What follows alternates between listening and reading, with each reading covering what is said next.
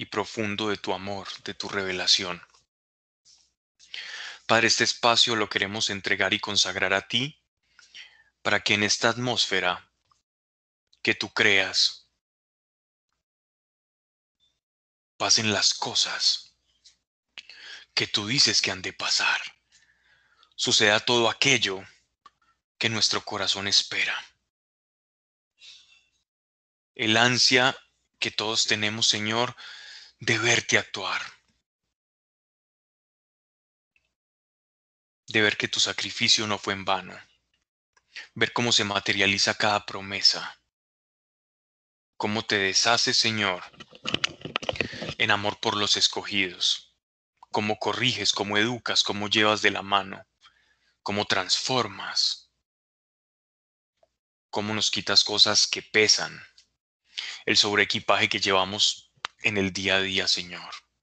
Te entregamos este espacio para que cada quien donde esté escuchando pueda sentarse y tu espíritu hablarle al corazón. Más allá de las ilustraciones que hacemos acá, Padre mío, hoy queremos pedirte que sea tu presencia conforme a cada necesidad, conforme a cada persona, hablando específicamente, para que crezcamos unidos en la palabra, como tú has establecido que debe ser. En el nombre de nuestro Señor Jesucristo, así sea. Amén. Antes de, continuar con, con la lectura del capítulo 6 del Apocalipsis, íbamos a a comenzar con la apertura de los, de los sellos y lo que representa la apertura del primer sello, que es el primer jinete. Me gustaría hacer como una pequeña reflexión inicial en algo que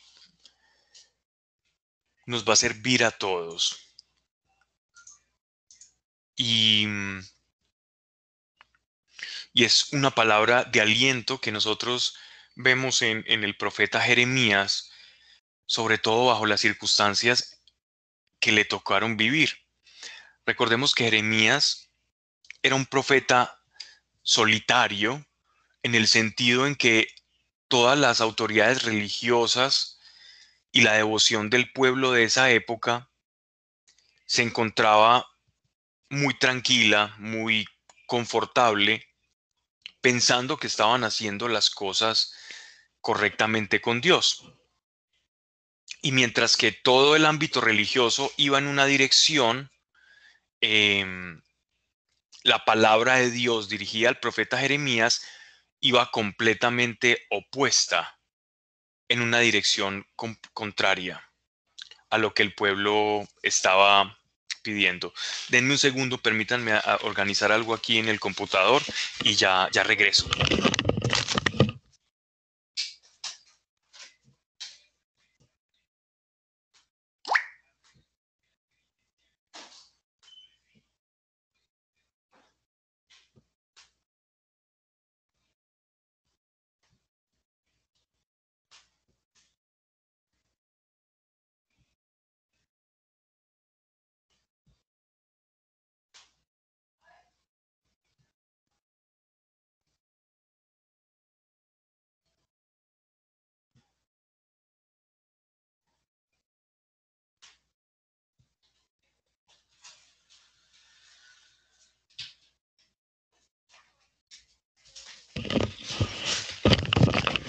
Disculpen, ya regresé. Entonces venía diciendo sobre, veníamos hablando del profeta Jeremías que estaba dando un mensaje que iba en contravía a lo que se estaba hablando en la época. Y en medio de su relación con Dios, tenemos una perla en la que Dios habla al corazón del profeta y le enseña una verdad espiritual una verdad que es como un bálsamo, es un refrigerio.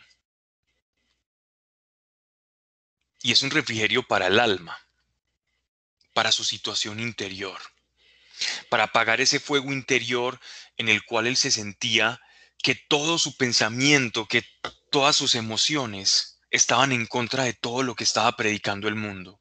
Habían profetas que se le acercaban al rey y le decían, estás haciéndolo muy bien, Dios te va a prosperar, Dios te va a proteger, eres muy buen rey, vamos a librarnos del yugo de los asirios, los babilonios no tienen nada en contra de nosotros porque tú, oh rey, lo estás haciendo muy bien. Pero Jeremías, que era un buscador de la verdad, como debe ser todo profeta, todo profeta o todo hombre o mujer de Dios, debe tener un requisito. Hay algo que atrae al Espíritu Santo y es la sed por la verdad hay un gran enemigo de nuestra relación con el Espíritu Santo, haciendo, abriendo comillas en lo que vengo hablando, y es el autoengaño. El, autoengaño es aquello o aquella expresión que se ve mucho en los evangelios de tener ojos para ver y no ver, de tener oídos para escuchar y a la vez no escuchar. Esa, esa metáfora que utiliza nuestro Señor o esa, o esa ilustración que nos trae con ojos para ver, oídos para escuchar y no escuchar, no es nada más y nada menos que el autoengaño. Es la persona que aún teniendo la verdad delante de sus narices, prefiere vivir engañado o presume tener la verdad y no tiene una actitud honesta frente a las cosas y frente a la realidad. Porque a veces vivir bajo el engaño o con una mentira, porque de pronto pensamos que si yo digo esta verdad, o si saco a la luz esto, voy a generar un problema mayor, entonces oculto esa verdad y mientras tanto esa mentira es como un muerto enterrado que va creciendo, que va creciendo y se va descomponiendo, llenando de gases, hasta que termina siendo como un volcán en erupción. Y el buscador de la verdad va a caminar libre de corazón. Quien vive en autoengaño va a tener que utilizar muchas herramientas, recursos, para sostener ese engaño y perpetuar ese engaño durante más tiempo y somos muy proclives al autoengaño. Y la medicina para el autoengaño es ser un buscador de la verdad. Es no conformarse. Es querer buscar la verdad en todo, en todo lo que hacemos, en todo lo que sentimos, en todo lo que pensamos. No todo lo que yo pienso es correcto. No todo lo que yo siento es correcto. El hecho de pensar algo o de expresar un sentimiento o de sentir algo no implica que ese sentimiento sea conforme a la verdad.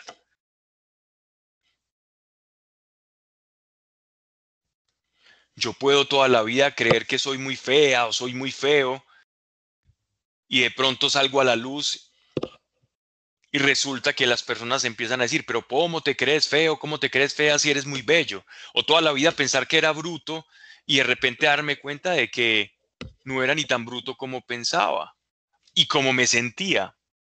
Eso por decir algo. Así que el autoengaño repele la obra del Espíritu Santo. Pero donde el Espíritu Santo encuentra un buscador de la verdad, en todos los aspectos, porque primeramente uno es buscador de la verdad en su interior. Y quien busca la verdad en su interior también la va a querer encontrar afuera. Y va a saber reconocer, porque la verdad tiene un olor. La verdad se huele. La honestidad se huele. Nos sorprendería la habilidad que tenemos nosotros los seres humanos de reconocer cuando alguien miente, cuando alguien engaña, cuando alguien no es confiable. Hay un metalenguaje, hay gestos que reflejan todo esto, porque estamos muy habituados a reconocer, a reconocerlo. Y entonces el profeta Jeremías vivía en, en medio de una situación en la que la verdad era mejor taparla y vivir bajo el autoengaño de que estábamos bien con Dios, haciendo las cosas bien con Dios, porque eso nos hacía sentir cómodos y les hacía sentir cómodos a ellos, que los asirios iban a estar controlados y que los ejércitos de Babilonia, la mano de Dios los estaba deteniendo porque ellos estaban haciendo las cosas tan bien. Eso les daba una sensación de confort. Pero lo único que estaban haciendo era engañándose a sí mismos. Y Dios, que huele la mentira y que no quiere que caminemos en mentira, envía a su profeta Jeremías. Y Jeremías se vio agobiado en un mundo y en una sociedad que mentía y se autoengañaba y disfrutaban los unos de los otros del autoengaño y de la salamería de sostener esas mentiras, que llegó un momento en que su alma fue abatida y no pudo más. De ahí, de esa relación y de esa intimidad profética de este hombre de Dios, de Jeremías, es que nace el libro bíblico, el texto bíblico que conocemos como lamentaciones, que es como el alma se lamenta, no es victimismo, una lamentación es la expresión genuina de, lo que estás viviendo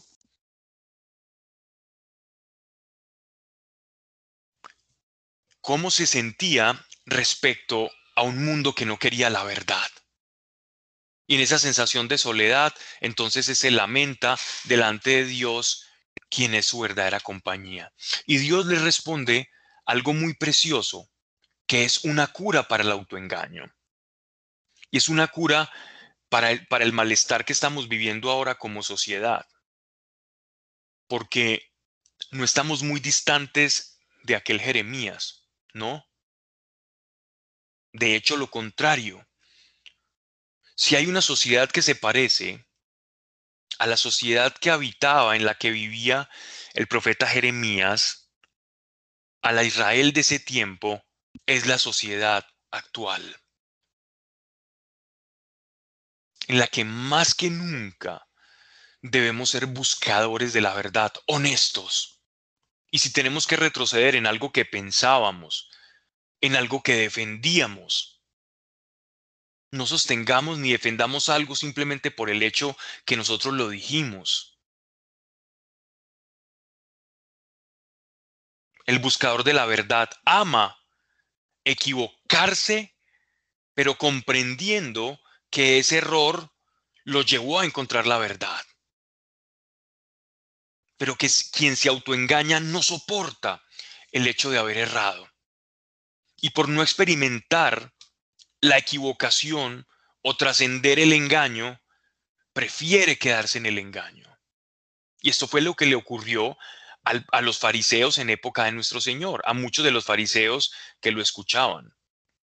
Prefirieron la comodidad del Sanedrín a lidiar con la idea de un Mesías espiritual que hacía ver todos sus actos religiosos como trapos de inmundicia o como obras que no tenían ninguna validez para alcanzar el reino de los cielos.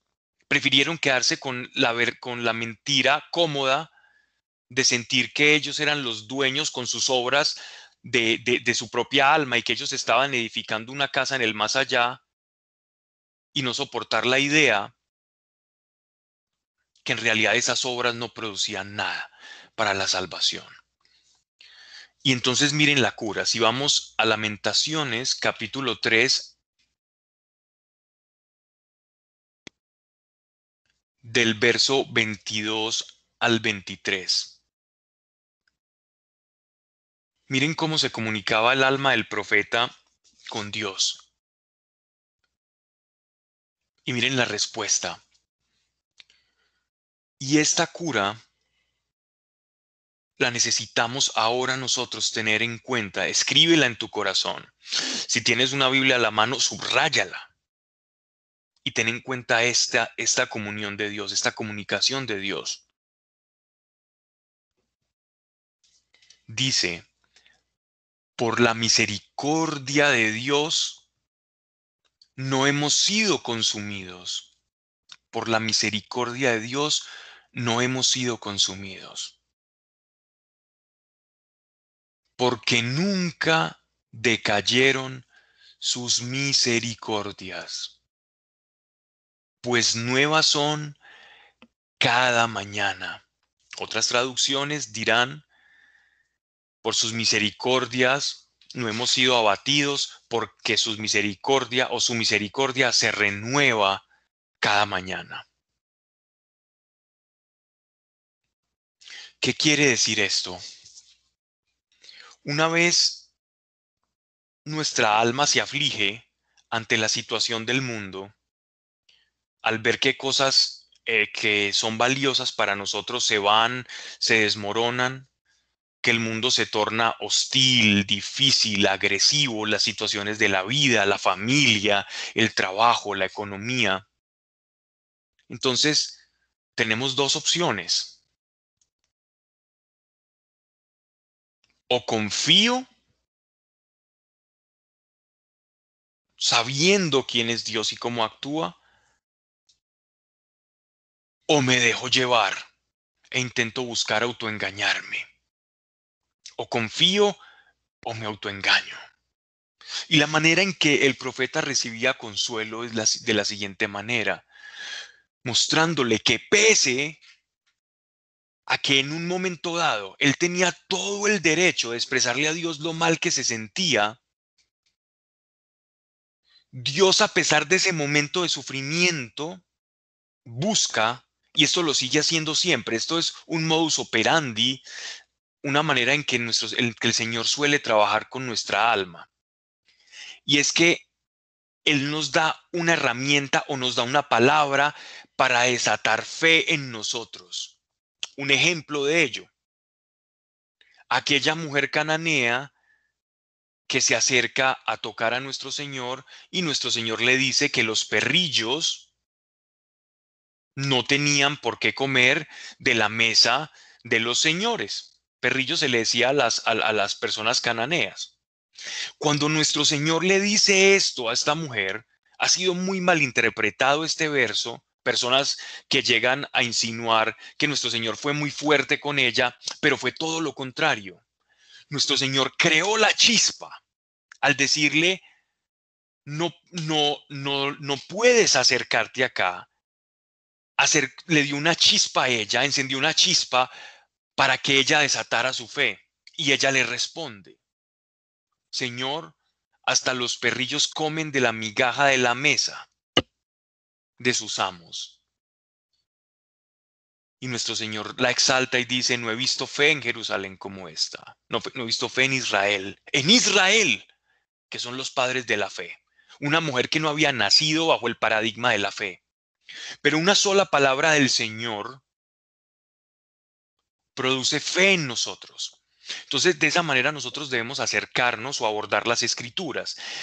Si, si nos adentramos en este pasaje, vamos a comprender que la intención de Dios con el profeta Jeremías es el decirle que su situación va a cambiar, que entiende que se sienta mal, pero que va a haber un mañana para él. Y que para ese mañana Dios ya tiene una provisión.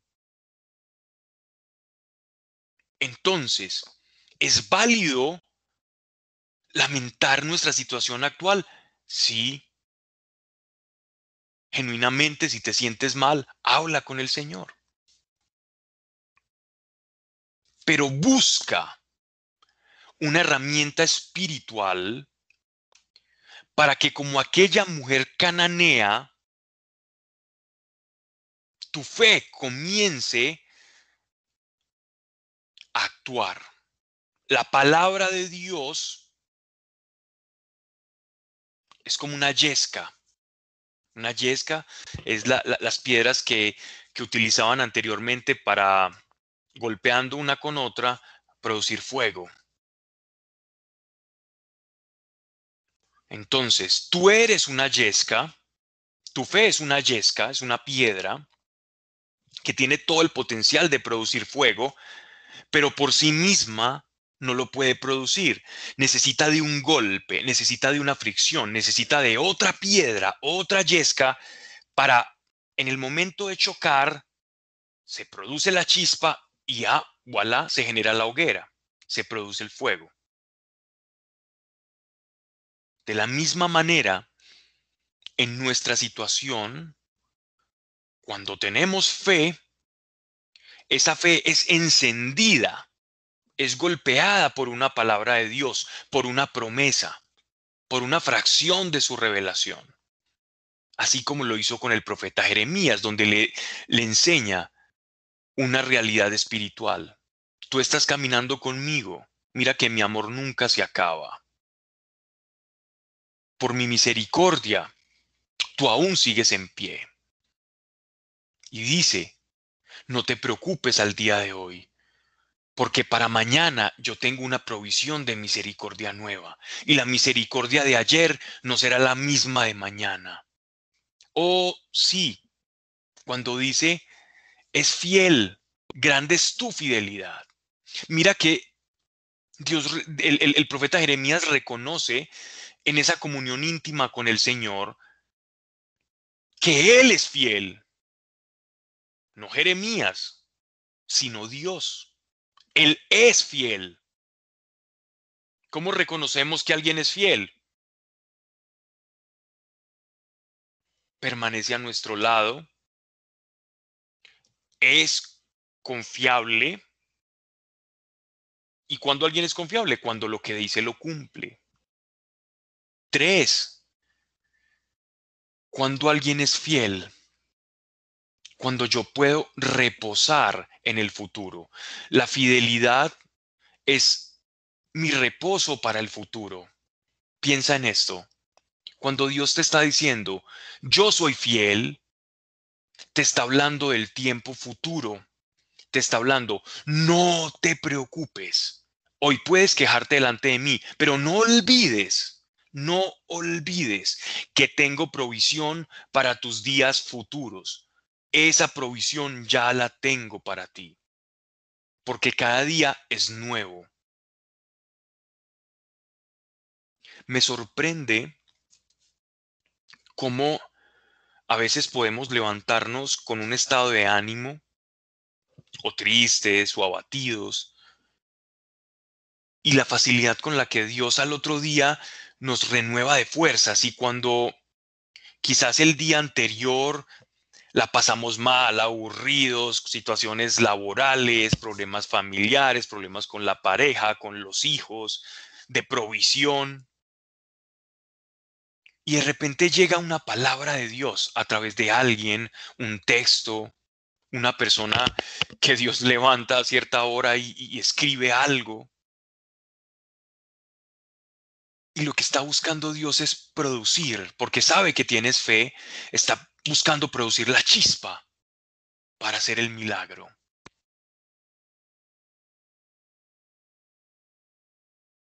Y Él es fiel, lo que significa que esa piedra, que esa yesca siempre va a estar ahí.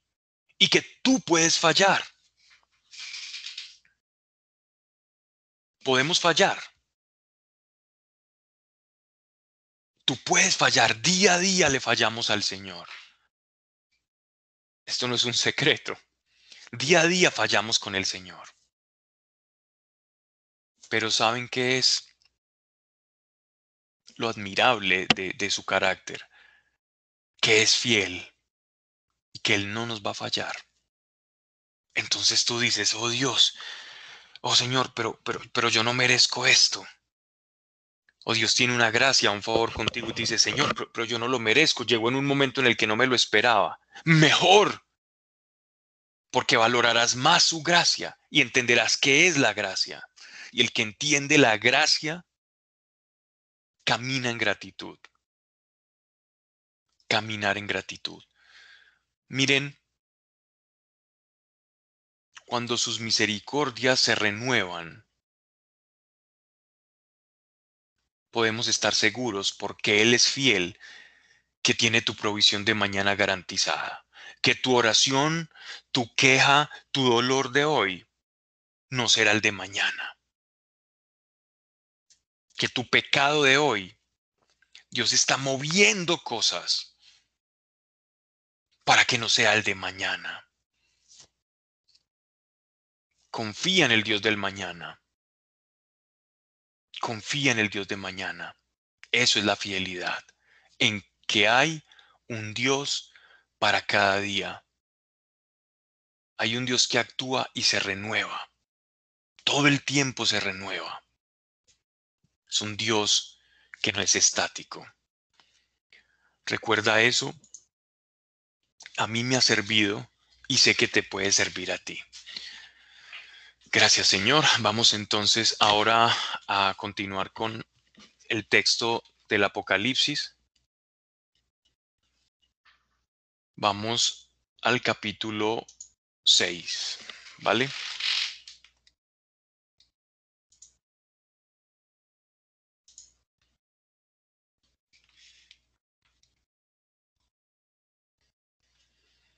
Capítulo 6 de Apocalipsis. Vale. Veníamos entonces hablando de, de todo un evento celestial que nos está describiendo el apóstol Juan. Un trono, seres alados con diferentes rostros, una multitud de santos y de ángeles, cantando y alabando en el trono, como en un cortejo en el que un rey está llegando y va a visitar un lugar, una ciudad. Este, en este caso sería un, cortejo eh, de rey, un cortejo real. Y por otra parte, unos rollos que solamente uno es digno de abrir. Y entendíamos que de alguna manera estos seres vivientes manifiestan una faceta del carácter de Dios.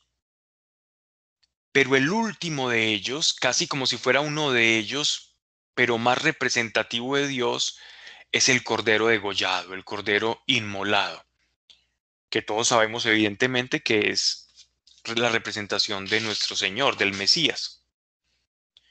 Y entonces así las cosas se dispone a abrir el cordero los sellos, estos rollos que estaban sellados, que traen el misterio de aquello que va a suceder. Recordemos que estamos en el año 90, 98, 97 después de Cristo, donde ya habían ocurrido muchas catástrofes a nivel local. Habían ocurrido erupciones volcánicas, tenemos el, caso de Pompeya, por ejemplo, una ciudad completamente desolada y azotada por, por catástrofes volcánicas, eh, tenemos guerras en cuanto a las invasiones de los partos, las guerras intestinas entre los, entre los emperadores romanos, aparte los problemas que tenían en las fronteras en el imperio con, los germanos, con los galos, los, los pueblos bárbaros que ellos eh, llamaban. Y era una, una situación de mucha convulsión social. Entonces había los ánimos, la, economía, las personas estaban en un punto muy álgido. La persecución al cristianismo, eh, los judíos también perseguidos, ya habían eh, sitiado la ciudad de Jerusalén y habían muerto todos los ciudadanos jerosolimitanos de la época en el año 70. Es decir, ya Juan le había tocado ver cosas muy fuertes. El horror de la guerra, el horror de las pestes, de las catástrofes marítimas, volcánicas, la pestilencia el encierro, las cárceles. Era un hombre que cada arruga representaba una victoria, curtido en la fe, curtido en la oración y curtido en, la vida real y en la, en la crudeza, que es un ser humano defendiendo una causa, defendiendo la verdad en un mundo que estaba en contravía a ella y con la precariedad y las dificultades propias de esa época. Así que bajo esas condiciones, entonces entendemos que muchos de los simbolismos que tenemos en el Apocalipsis están muy relacionados con la manera de hablar y con todo lo que había visto Juan en esa época, porque Dios em, Dios le habla a las personas en el lenguaje que ellos comprenden. Entonces, de esa manera tenemos que ver entonces eh, estos mensajes del Apocalipsis, porque algunas personas pueden ver el texto apocalíptico refiriéndose a jinetes, a caballos, como algo completamente anticuado. Entonces dicen, ¿cómo va a hablar de eventos futuros cuando todavía nos hablan de caballos, de coronas y reyes? Y ya los reyes prácticamente son unas figuras de papel o diplomáticas en muchos estados y en algunas que otras eh, monarquías por allá periféricas que nadie ni conoce el nombre ni sabe cómo pronunciarlas. Entonces, casi que nos están diciendo que la Biblia es algo anacrónica o la revelación. Pero por el contrario, comprendemos que Dios no les va a hablar en términos modernos a personas que no estaban viviendo en esa época. Y es muy fácil entonces entender la figura de los caballos con el sentido con el cual se hablaba porque Dios nos habla así. Si leemos cualquier texto de la Biblia, cuando nos acerquemos, bien sea Levítico, Éxodo, Génesis, libros del Antiguo Testamento, Dios nos va a hablar en, la manera en que aquellos pastores de Canaán hablaban. Dios no nos va a dar una revelación en un idioma que no conocemos. Dios no nos va a hablar en formas que todavía no manejamos. Dios no les va a hablar con filosofía griega a los hebreos, les va a hablar en el idioma de pastores. Y en ese idioma fue que Él eligió darnos la revelación. Bien, entonces vamos con el texto. Así que el Cordero abrió el primero de los siete sellos. Vi y oí a uno de los cuatro vivientes que decía con voz de trueno, ven. Miré y vi un caballo blanco, y el que montaba sobre él tenía un arco y le fue dada una corona y salió vencedor y para vencer aún. Bien, entonces tenemos cuatro jinetes del cual estamos hablando. El primero, el primer jinete en la visión de Juan, uno de los seres vivientes, dice como que el, el cordero abre el sello y cuando abre el sello, este, este rollo o este pergamino que Juan está viendo en el cielo se abre. Y cuando se abre ese pergamino, es como que este libro es viviente y él ve los acontecimientos. No es que esté leyendo lo que está escrito, sino que cuando lo abre, se está proyectando sobre él toda una serie de sucesos. Y lo primero que ve es que este ser viviente dice ven y del rollo sale un caballo imponente. Es el primero que sale de cuatro caballos eh, con sus respectivos jinetes, el primero que sale, convocado por la voz de este ser, es el jinete del caballo blanco. Estas visiones de, de los jinetes del Apocalipsis tienen una relación muy estrecha con el libro del profeta Zacarías. Si nosotros nos vamos a Zacarías capítulo 6, versículos del 1 al 3, vamos a encontrar el siguiente texto. Voy a esperar de pronto a que lo tengamos en pantalla. Es capítulo 6, versículo del 1 al 3.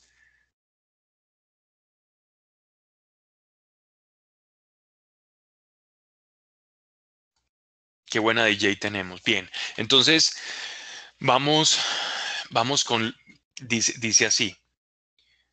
Vamos a leerlo aquí directamente en lo que ustedes están leyendo en pantalla. De nuevo alcé los ojos y mirando una visión vi cuatro carros que salían de entre dos montes. De los dos montes eran de bronce. El primer carro tenía caballos rojos, el segundo caballos negros, el tercer carro caballos blancos y el cuarto caballos bayos todos muy veloces. Entonces vemos que la figura de caballos era una figura profética que, Dios, con la que Dios hablaba, que simbolizaba como males que recorren rápidamente la humanidad. Entonces podríamos decir que cada caballo es un azote a la humanidad. Es algo que se va a esparcir rápidamente, que se va a replicar. Normalmente el caballo en, en el simbolismo antiguo sobre todo en, la, en, las, tierras del lejano y el mediano oriente, representaba la rapidez, representaba la velocidad, ya que los camellos, por el contrario, representaban como la capacidad de, de supervivencia, el oso representaba la fuerza, el león representaba la realeza, la fiereza, la masculinidad, el, eh, el burro representaba también como, como la mansedumbre de un rey, el caballo, que era utilizado por los egipcios y por los babilonios, representaba la velocidad. Entonces estamos hablando de azotes que se van a esparcir velozmente. Según el texto de Zacarías, cada caballo, cada carro era un azote para la humanidad. Es como que estos azotes salen de cada punto cardinal, por eso son cuatro, cuatro puntos cardinales, cuatro caballos que representan algo global, azotes globales, no locales, sino globales, algo global.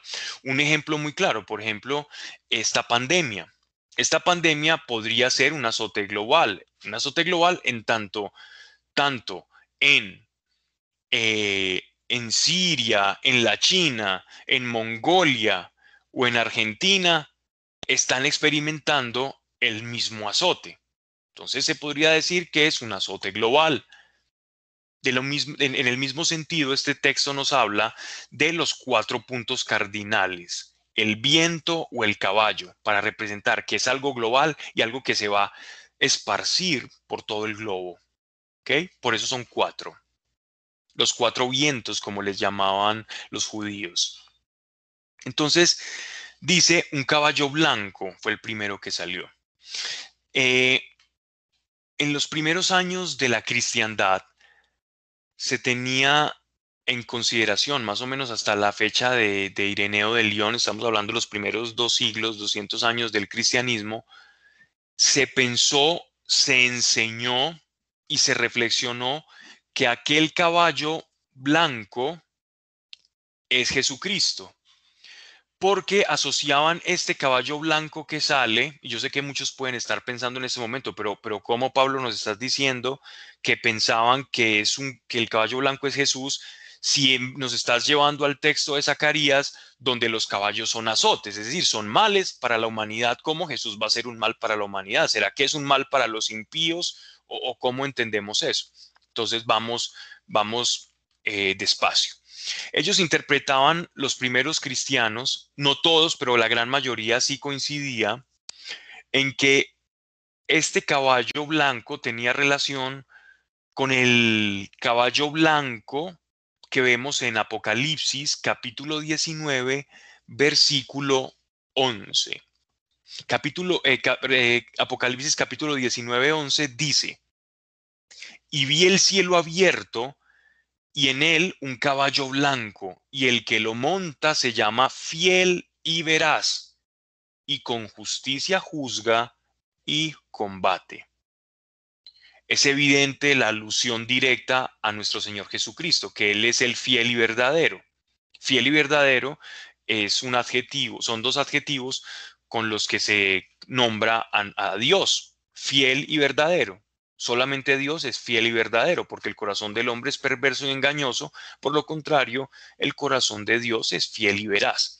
Por lo tanto, el caballo blanco de Apocalipsis capítulo 19, que ya llegaremos algún día ya, eh, explicaremos y expondremos en esa, en esa fecha cómo representa clara, indubitablemente a nuestro Señor Jesucristo, y no hay ninguna duda. Pero por encontrar este jinete en este caballo blanco, entonces los primeros cristianos eh, asociaron o relacionaron este caballo o este jinete con el caballo de, Apocalipsis capítulo 6, versículo 1. Aún, aún muchos lo siguen haciendo, e interpretan este caballo blanco.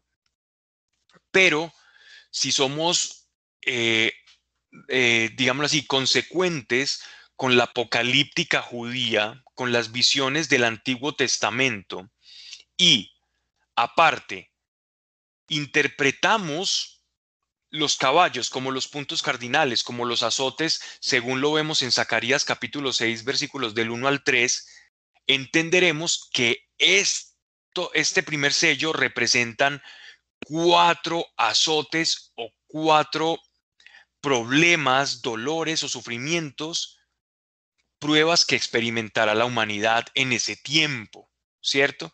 Y no podría estar nuestro Señor, y ya vamos a ver otros detalles de por qué no, el del por qué no, no, no, no, no cuadra con, con nuestro Señor, eh, precisamente por, por las figuras en las cuales se, se describe a este caballo. Entonces, para no...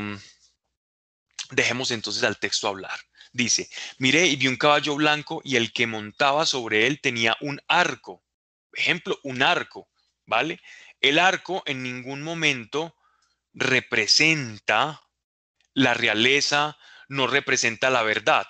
Los antiguos cristianos veían en la figura del arco como la expansión o la victoria al Evangelio. Entonces el caballo blanco es que el Evangelio va a salir y se va a predicar por todo el mundo. No, no vamos a decir que esta visión de nuestros hermanos del pasado está errada. Simplemente a la luz de los textos em, pierde un poco de coherencia.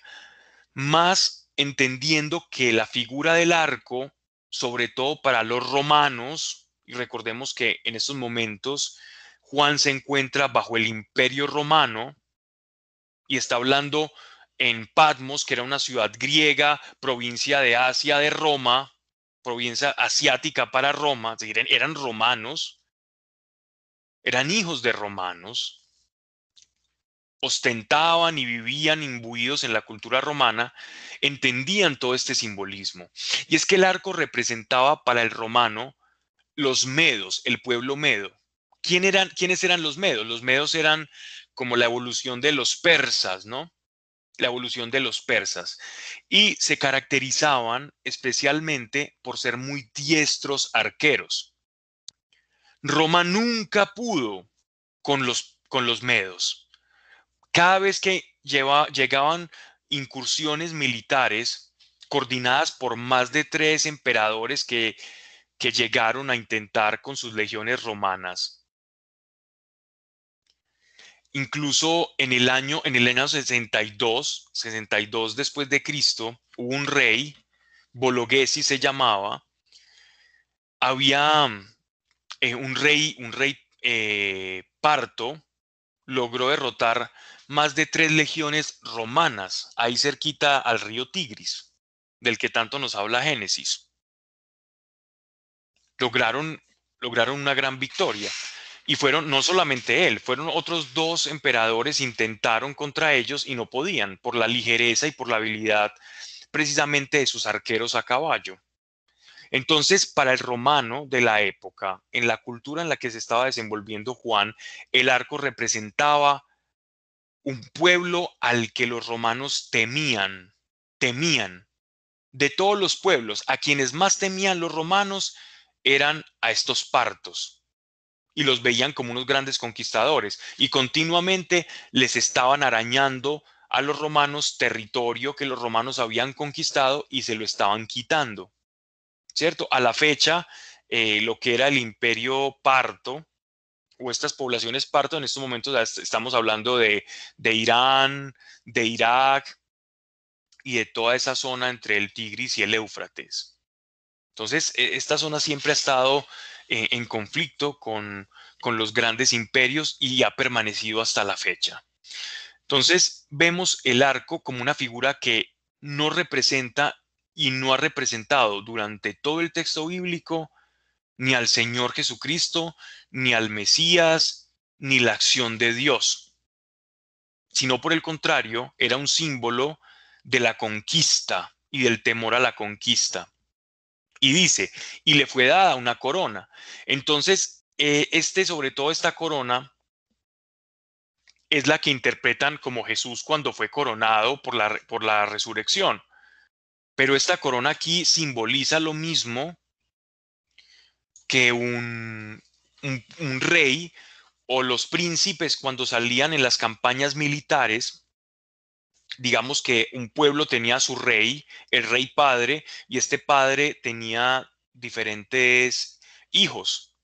Los hijos normalmente cuando estaban jóvenes iban en incursiones militares, combatiendo y llevando al ejército para ganar victorias para el reino de su padre. Cuando estos príncipes obtenían una victoria militar y lograban avasallar a otro pueblo, es decir, conquistarlo, se les otorgaba una corona.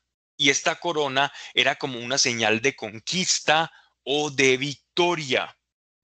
Y este simbolismo era muy entendido en la época, ¿vale? Entonces, ¿de qué estamos hablando?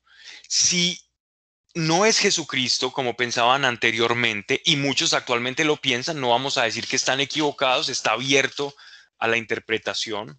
Recuerden que sobre todo hemos hecho un, ejercicio muy honesto en estas, en estas charlas bíblicas que damos y es, no vamos a decir qué es y qué no es. Digo, hay muchas posibilidades de que sea esto, pero también sobre la mesa se encuentra esta interpretación, ¿vale? Pero dejar todas las cartas sobre la mesa para que nosotros en nuestra intimidad con Dios, la revelación del Espíritu Santo, el criterio y nuestra investigación, vamos encontrando ese norte, ¿vale? Y que no sea la Biblia o una persona que nos adoctrine, sino que nos dejemos llevar por el Espíritu Santo a través de la revelación bíblica. Entonces dice, y tenía un arco y le fue dada una corona, y salió vencedor. Y para vencer aún. Así que entendiendo las cosas de esta manera, vemos que puede representar dos cosas. A nuestro Señor Jesucristo, como muchos pensaron y todavía algunos piensan actualmente, o representa un azote que es la conquista de unos pueblos avasallando a otros, imperios arrasando y comenzando lo que es una incursión militar. Entonces, después de este caballo blanco, y aquí es cuando comienza a tener mayor sentido el que este caballo represente un conquistador, es aquel segundo caballo del segundo sello que se viene en el versículo 3. Dejemos entonces a la Biblia hablar. Y dice acto seguido, cuando abrió el segundo sello, oí al segundo viviente que decía, recordemos que son cuatro seres, son cuatro seres vivientes los que están hablando. El primero abrió, y dijo, ven, y el primer, cuando se abre el primer rollo sale el caballo blanco. Ahora ocurre de la misma manera, el cordero abre el segundo libro, empieza a proyectarse sobre ese libro esta imagen que el apóstol Juan está experimentando y dice, oí el segundo viviente que decía, ven, como que convoca a este, a este azote. Verso 4 dice, salió otro caballo, bermejo, y al que cabalgaba sobre él le fue concedido desterrar la paz de la tierra y que se degollasen unos a otros, y le fue dada una gran espada. Entonces, tiene mucha lógica y es completamente consecuente que si el primer azote representa, o el primer caballo representa la conquista, después que un pueblo o una nación o un imperio comienza como punta de lanza a conquistar otro reino, lo segundo que se viene como acto seguido de esto, como consecuencia, es que haya guerra. Así que el caballo bermejo o rojizo representa la sangre, la guerra, la muerte. Veamos que estos son eventos que para, e, para el apóstol Juan no eran insólitos. Él ya, estaba, él ya había visto eso ocurrir. Hacía unos 20 años, Juan había, Juan, 20, 25 años, Juan, antes de estar exiliado en la isla de Patmos, le había tocado ver la derrota que sufrió, eh, que sufrieron los romanos allá intentando entrar al, al, río Tigris, cruzar el río Tigris para, para hacer de colonia los partos y la derrota y la masacre que sufrieron ellos allá. Le tocó ver toda una cantidad de persecuciones y cosas terribles, así que para él esto era su diario vivir. Él no veía esto como algo tan lejano, ¿no? Pero sí nos da un marco de referencia temporal para saber de qué manera se van a suscitar los eventos y esto ya sí nos toca a nosotros. Entonces, para saber cómo olfatear el final de los tiempos, que es de lo que nos está hablando el Apocalipsis en este pasaje, tenemos que estar muy atentos, sobre todo, a una conquista militar. Es decir, va a haber un pueblo que se va a lanzar a conquistar a otro fuertemente, a avasallar a otro, y esto va a, desatar una guerra que viene siendo el segundo caballo y tiene completa lógica. Entonces el segundo caballo es la consecuencia de ese, de ese primer caballo. Y dice que le fue concedido desterrar la paz de la tierra. Entonces todos vamos a estar como en un estado de paz, aquí no pasa nada, todo está tranquilo y de repente nuestra vida, nuestro estilo de vida cambia y en las noticias comienzan a aparecer que, que una nación está en contra de otra y que los otros son aliados de este y empiezan las amenazas y empieza la turbulencia. Y esta gran espada representa la espada romana. La espada romana, el gladius romano, que utilizaban y que les fue de mucho provecho para poder ganar las, las batallas, porque lo hacían supremamente versátil, eh, fácil de cargar, pero también los persas eh, y los árabes que tenían sus famosas cimitarras eran los que les podían hacer como un poco de contraparte a estos romanos. Verso 5 dice, Vamos en el ya el segundo sello, segundo caballo, un caballo blanco, un caballo rojo, victoria, o sea, conquista y guerra, y vamos con otro caballo. O Jesús y el Evangelio para quienes eh, encuentran mayor sentido en esta primera interpretación. Y dice, versículo 5, cuando abrió el, el sello tercero, oí al tercer viviente que decía, ven, igualmente que en los dos anteriores. Miré y vi un caballo negro y el que lo montaba tenía una balanza en la mano. Y oí como una voz en medio de los cuatro vivientes que decía, dos libras de trigo por un denario y seis libras de cebada por un denario, pero el aceite y el vino ni tocarlos. Eh, esto es curioso, este pasaje porque este pasaje está completamente ambientado en los pesos y en las medidas de la época contemporáneas al apóstol Juan.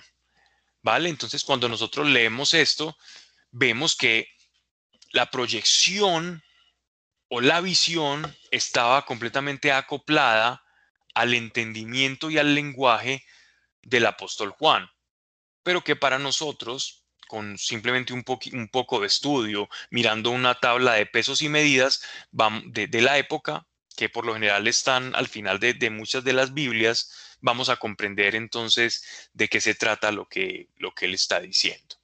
Entonces, para hacer más sencillo la comprensión de, de comprensión de esto, se refería esta balanza a unas pesas que ponían para intercambiar o para comprar eh, el trigo. Y entonces, normalmente el denario, que es la, que es la moneda que están utilizando acá, el denario era el equivalente, un denario era equivalente como al jornal o al trabajo de, un día de, de, una persona. Era, era el jornal, era un denario. Entonces, cuando dicen dos libras de trigo por un denario y seis libras de cebada por un denario, pero el aceite y el vino ni Carlos se está refiriendo a que va a haber un desbalance comercial y las cosas van a comenzar a valer mucho más como si hubiera una suerte de hiperinflación, para hablar en, términos de, eh, de económicos de esta época. Es decir, los precios se van a inflar y lo que tú ganes en un día no te va a alcanzar para casi nada excepto, y esto es lo curioso, excepto para el vino, para el aceite, el vino, para el aceite y el vino. Y esto tiene un sentido y tiene una explicación.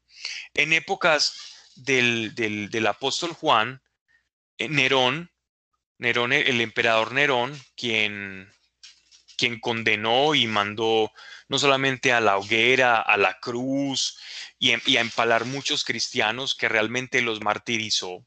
Fue uno de los más terribles emperadores que tuvo, eh, que tuvo el imperio romano. Fue terrible.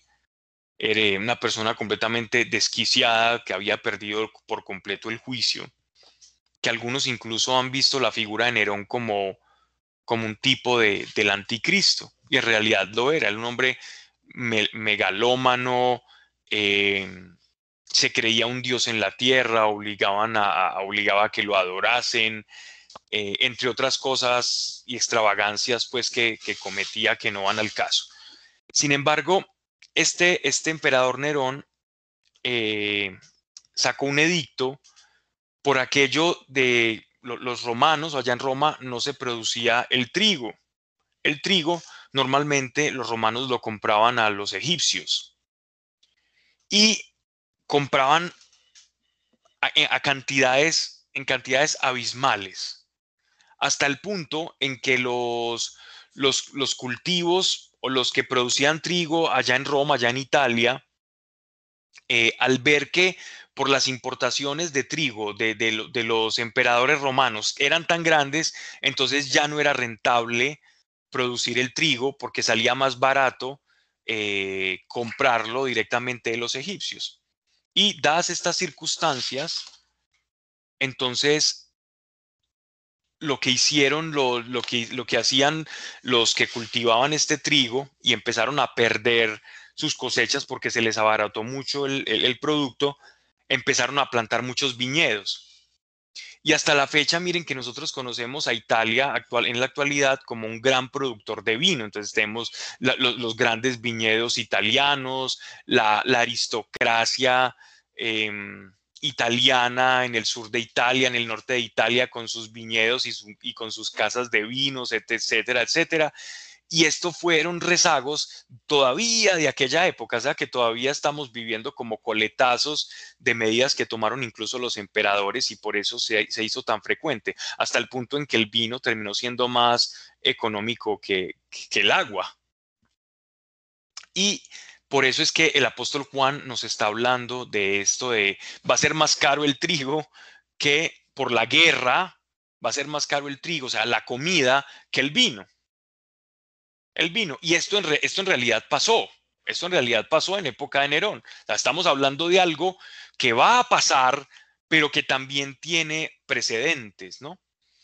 Y esto, y esto ocurre en las guerras. Si vemos en la Primera y en la Segunda Guerra Mundial, los artículos de primera necesidad pasaron a tener un sobrecosto sobrecosto impresionante lo que era la comida y las cosas para el ocio como la música, el entretenimiento, esas cosas terminaron pasando a un tercer plano.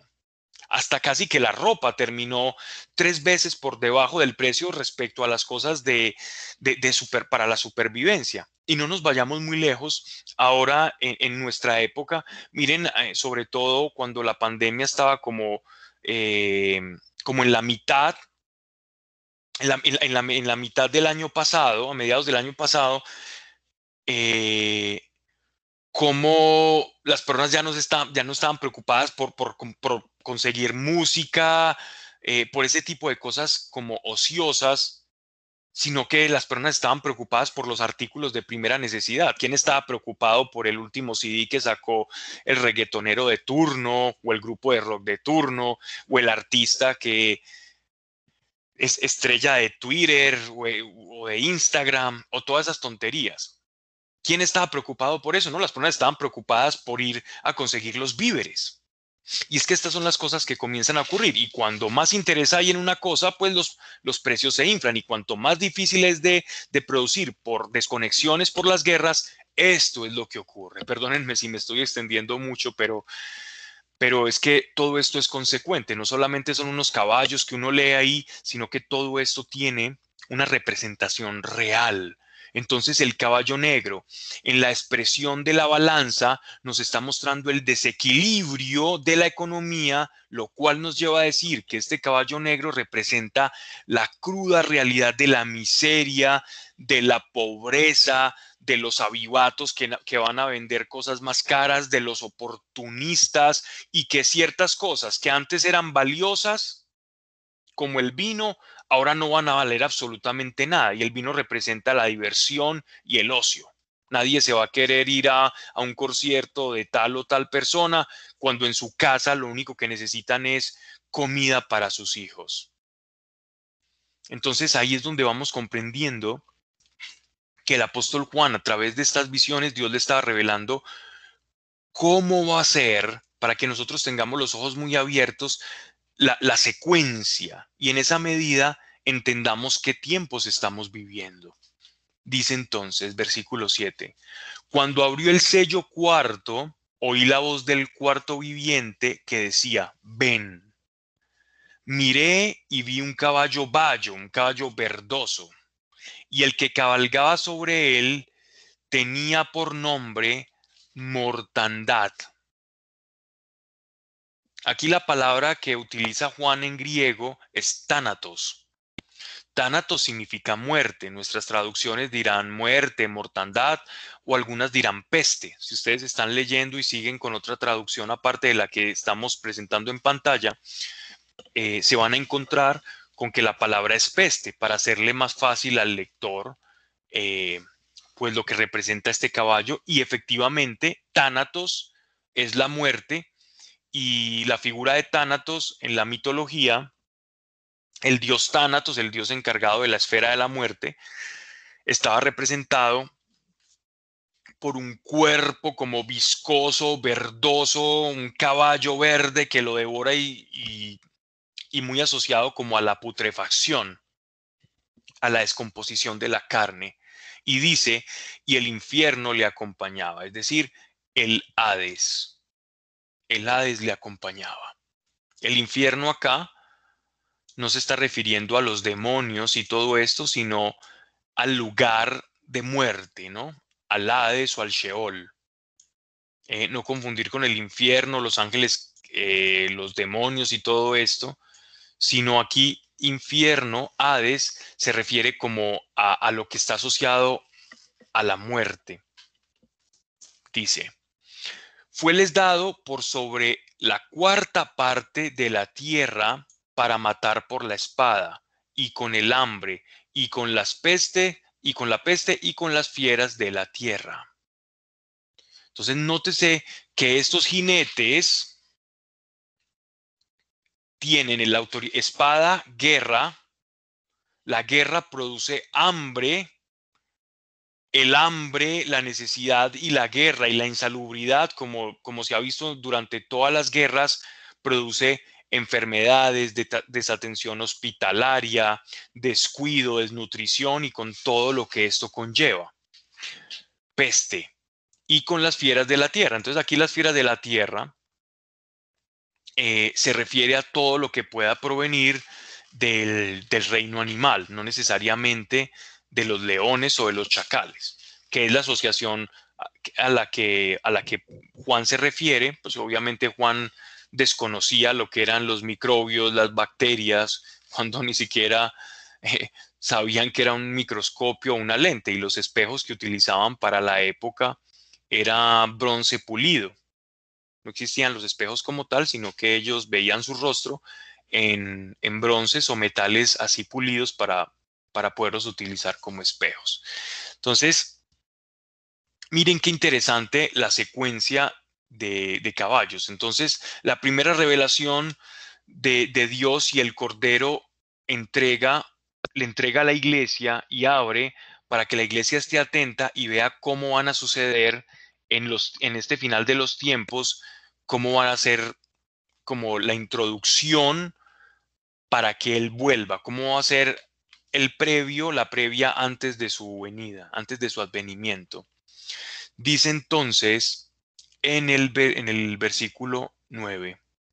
Cuando abrió el quinto sello, son cuatro sellos que representan, recuerde que son siete sellos, hay cuatro caballos, en este momento vamos a, ver qué abre el, el quinto, dice, vi debajo del altar las almas de los que habían sido degollados por la palabra de Dios y por el testimonio que guardaban. Aquí Juan nos hace alusión al templo de Jerusalén, ya que debajo del altar de, del altar de bronce era donde se degollaban los terneros, donde se degollaban los animales que iban a ser ofrecidos como sacrificio y su sangre era vertida, ¿no? Dentro de esto eh, hay tres tradiciones judías que nos hablan de cómo incluso eh, los ángeles, el ángel Miguel, que era el ángel de Israel, esa sangre, esa sangre de los mártires o de las personas que morían por la palabra de Dios, es como que esa, esa sangre, el ángel Miguel la recogía y la llevaba al trono de Dios o estaba muy cerca delante del trono de Dios. Y todos aquellos que morían por la causa del Señor. Así que entendamos el significado de la sangre para los judíos y por qué Dios nos está hablando en estos términos. Y es que según nosotros leemos en los textos en el Antiguo Testamento, dice Dios que en la sangre está la vida. La sangre es como ese fluido vital que representa nuestra humanidad, nuestra trascendencia o nuestra bajeza. Es un símbolo espiritual muy profundo que a menudo se utiliza en las escrituras, no solamente para referirse a nuestra genealogía, a nuestros descendientes, ya cuando uno dice, es que mi sangre es mi carne, es mi sangre, es carne de mi sangre, eh, carne de mi carne, sangre de mi sangre, o la sangre de mis ancestros. Más allá de esto, que está muy bien, en sentido espiritual representa todo lo que es inherente a nuestra humanidad y a nuestra vida. Así que cuando dice debajo del altar las almas de los que habían sido degollados por la palabra de Dios y por el testimonio que guardaban, Dios está diciendo que la sangre de aquellos, su vida derramada por la verdad, en el mundo espiritual, tiene poder, tiene trascendencia y están muy cerca de su corazón. Verso 10 dice, clamaban a grandes voces diciendo, ¿hasta cuándo, Señor, santo, verdadero, no juzgarás y vengarás nuestra sangre en los que moran sobre la tierra? Bueno, Señor, pero tú nos estás diciendo que la sangre de los santos piden venganza, pide venganza, cuando tú nos has enseñado a, a ofrecer la otra mejilla. Muchos podrán hacerse esta pregunta, pero aquí la palabra venganza que utilizan acá, la traducción venganza acá es retribución. Retribución. Está relacionada con aquel texto de Abel. Recuerden que cuando Caín mata a Abel, dice el texto que la sangre del justo Abel clama, clama a Dios por justicia.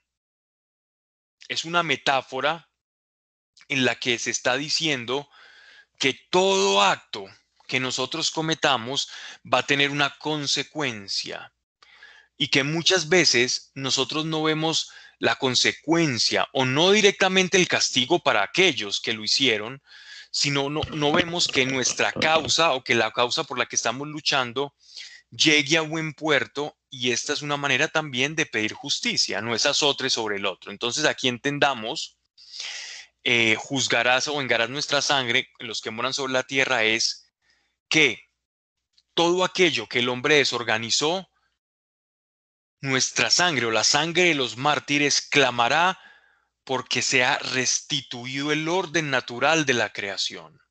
La sangre de un justo clama porque se restituya el orden primigenio, natural, de felicidad y de paz con el que Dios creó las cosas. Ese estado bueno de aquel que nos llama Génesis cuando dice, y Dios creó el cielo y la tierra, y Dios creó el mar, y Dios creó los animales, y vio que era bueno. Es este estado de bondad el que la sangre de los justos clama. Y si leemos la carta a los romanos, nos vamos a encontrar con el pasaje que nos dice que el Espíritu Espíritu Santo, que el Espíritu clama dentro de nosotros los creyentes, porque esta restitución se haga sobre toda la tierra. O sea, todo creyente de verdad quiere que se restituya el orden natural como Dios lo creó de todas las cosas. Y a esto se refiere. Y ya para terminar, porque ya se nos va haciendo más tarde, eh, para terminar este, este capítulo dice, este versículo dice, y cada uno le fue dada una túnica blanca. Entonces miren que cuando la sangre clama, cuando la sangre clama, nuestro Señor arropa, es decir, nuestro Señor no tarda y como Él es juez fiel y verdadero, te da una vestidura blanca. A todo, todos estos mártires fueron vestidos de vestiduras blancas. Y les dice, mire, y les fue dicho que estuvieran callados un poco de tiempo aún, hasta que se completaran sus consiervos y sus hermanos, que también habían de ser muertos como ellos. ¡Wow! Esto es una gran revelación para la iglesia. Esto es gran revelación. Y tiene relación con el pasaje que leímos en Lamentaciones del profeta Jeremías. Y con esto quería concluir. Porque precisamente este tiempo que nosotros estamos de expectativa de cuándo va a venir el Señor, de cuándo va a venir por su iglesia, de cuándo vamos a ver la resurrección de los muertos, de cuándo lo vamos a ver desde el cielo, Él es justo y dice, entiendo que la sangre de muchos clame por justicia, entiendo el dolor de aquellos que como Jeremías ven lo que está pasando en el mundo y dice, Dios, Señor, termina con todo esto. Pero como el Señor tiene una provisión para el futuro, como el Señor está pensando no solamente en la situación de nosotros actual, sino que sabe que los hijos de tus hijos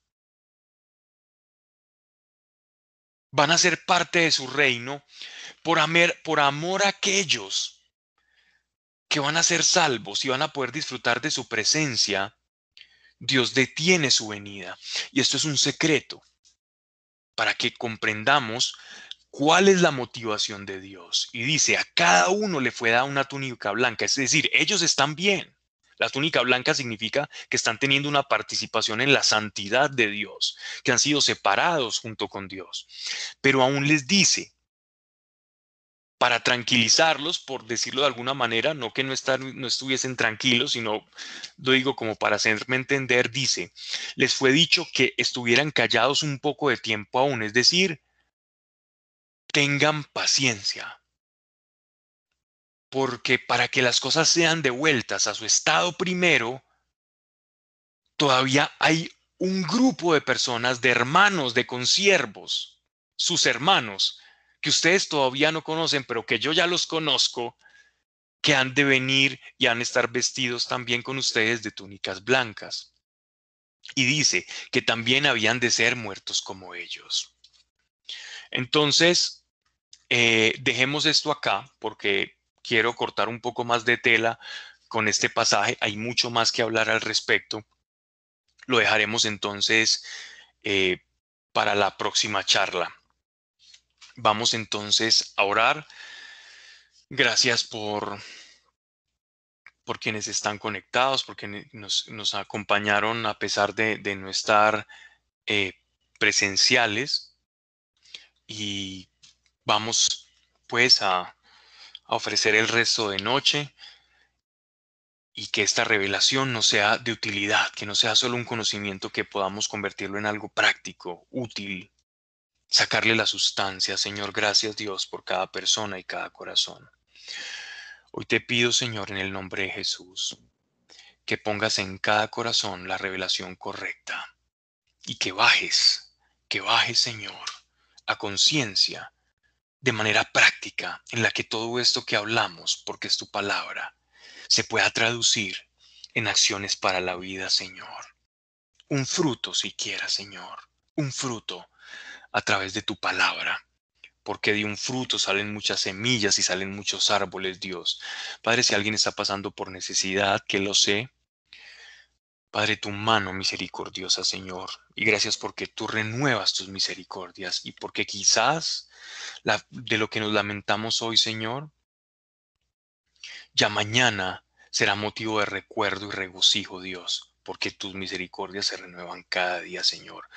Gracias, Señor, y llévanos a todos en paz en el nombre de tu amado Hijo Jesucristo el Mesías. Amén y amén.